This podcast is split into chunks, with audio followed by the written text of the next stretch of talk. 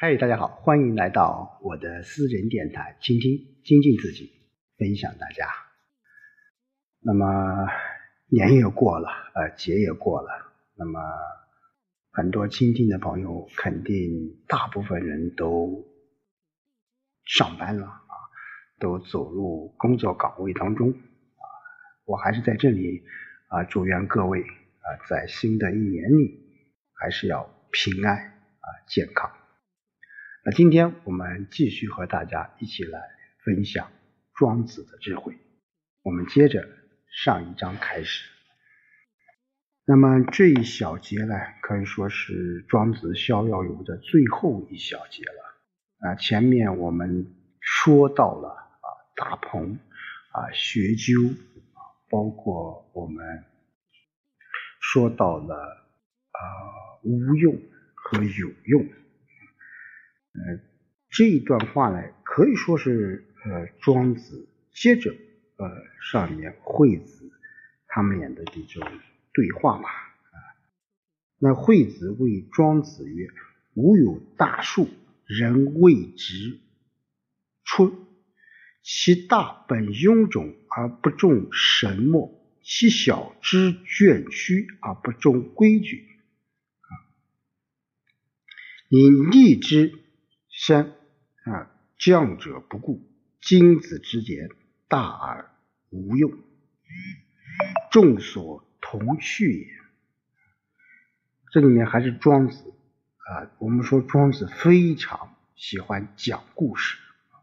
这里面他和惠子，惠子又告诉对庄子说啊，我有一棵大树啊，前面讲我有一个什么？哎，我有一个。大葫芦，对不对啊？大葫芦这个啊种子，这里面说了，我有大树，人谓之为春啊，就是呃春，就是臭椿树啊，是一个大树吧，是木质也是比较差的，所以惠子对庄子说，我有一棵大臭椿树，人们叫它春，它的主干呢，呃是盘结而不合神墨啊，神墨就过去的木匠。呃，它有神啊，就是我不知道很现在有有很多人估计没见过了啊。我的父亲就是木匠，所以我从小就见过那种啊神木啊，就是墨斗啊，就是用来这个打线用的啊。前面有一个就小小小圆圈做的，有个小车样啊，然后里面放上一些啊海绵啊，或者说一些啊破布啊。倒上墨汁，然后有一个线啊拉出来啊，然后它能够啊能够能够呃做印记吧啊，就是叫神墨啊，就它比较大啊比较大类但不合神墨，就什么意思？就不符合啊木匠们就是来啊来处理这棵树的这种标准。它的小枝呢是弯弯曲曲，不合规矩。啊，规矩也是啊，古代这木匠用的这种尺子啊，或者说说是圆规啊，规和矩啊，是一种材料的这种工具吧。所以生长在路上啊，匠人都不看它啊，就是这棵大树非常的大啊，这个木匠根本看到它就就不看它，因为这个太大了，它没有用处啊，主干没有用处。那个那个小枝有弯曲，所以现在啊，你的这些言论呢，大而无用，大家都抛弃而去了。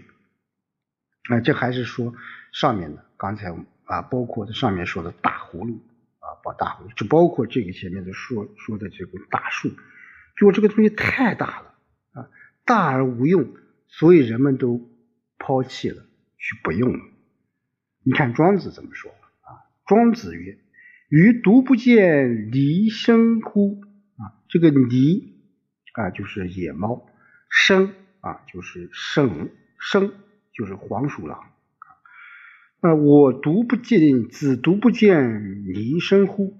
啊，你没有看见猫和黄鼠狼吗？它怎么样呢？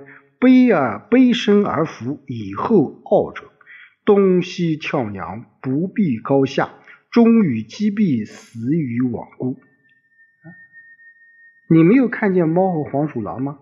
它们都趴伏着这个身子，等待出游的小动物啊，尤其是猫啊，我们大家见的比较多的。你看它捕小动物，它都是伺机啊，做好准备啊，趴着啊，默默的看着眼前的这种猎物啊，瞅准机会再去出击。那东西跳跃掠夺，不避高低。还常常还踏中机关。我们知道人类啊，为了捕捉一些其他动物，都会设置一些陷阱，设置一些机关。往往这些猫和黄鼠狼就会中这个机关，会死在罗网中。这是讲小的动物啊，猫和老鼠。那你看，再看看牦牛，金肤利流啊，这个利流就是牦牛，其大若垂天之云。四个字，垂天之云，在前面我们也讲了啊。垂天之云是什么啊？就是它庞大的身躯像垂在天上的云，当然这是夸大了。牦牛其实啊，虽然大啊，但不会大的像大鹏那样，对不对啊？所以庄子会用的一些词语，它都是啊有一种夸大的这种倾向啊。庞大的身躯像垂在天上的云。他的能力可做大事啊，但不能捉老鼠啊啊，就是他就举了两个例子，一个就是说啊，小的动物猫和黄鼠狼，它们虽然小啊，它们也是跳跃掠夺，它们也会啊去捕捉自己的食物。那牦牛你大大，但是你没有用啊。那你也不能捕老鼠啊，所以再回到你现在，此人为大矣，而不能治鼠。今子有大树，患其无用，何不树之于无何之用乡？广漠之野，彷徨乎无为其侧，逍遥乎请卧其下。我非常喜欢这一句，叫彷徨乎无为其侧，逍遥乎轻卧其下。这我想也是，呃，庄子在《逍遥游》啊，《逍遥游》这一个章节当中啊，我个人觉得他所要表达的一些一些观点吧，就什么意思呢？你看现在你有这棵大树，对不对？发出它没有用，你何不把它种在虚静的乡土或广漠的旷野，随意的徘徊在树旁，悠游自在的躺在树下？哎。所以庄子他提出一个问题之后，他会解决问题。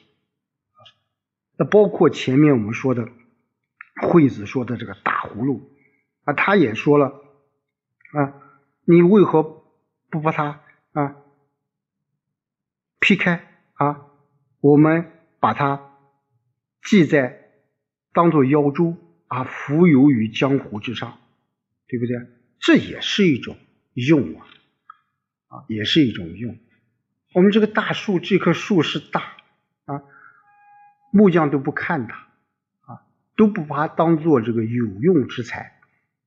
但是我们可以换个角度啊，这个大树你就把它放在这个地方，就种在虚寂的乡土。当然，它讲虚寂的疆土，广漠的旷野啊，都是庄子的一种啊。理解或者一种阐述他的这种思想的这种镜像，你随意的徘徊在树旁，悠然的悠游自在的躺在树下，这何尝不是一种逍遥呢？真的是啊，我们每个人都有心中都会有一棵大树，都会有一棵大瓢啊，或者说是啊大梦。啊，后面啊，其实庄子也说到了大梦。我们身边的这种啊大葫芦啊大树，我们何尝生活当中不会遇到？有些问题，我们也许短暂的，或者说当下我们不能解决。但我们为什么不换一种思路，换一种角度去理解呢？大树对于木匠来说是没有用，但是对于树底下的人来说，这何尝又不是一种大用呢？啊，我们小时候都知道，每家每户都会家里面都会有一棵树啊。我不知道呃，新听的朋友们，其他啊农村，尤其是农村的啊，我家生活农村，我家就有一棵椿树啊。我们呢。我我生长的地方也是叫椿树镇啊，那我家门前就有几棵椿树啊，尤其是大的一个椿树，每天春天的开时候会开花啊，会有一些叫麻大姐一种小动物在在这个啊椿树上面蹦来蹦去的啊，到夏天的时候我们在底下乘凉啊，晚上的时候我们搬起这个凉床。啊，拿起蒲扇，我们坐在这个树底下，啊，遥望星空，看点点星星，画啊家长里短。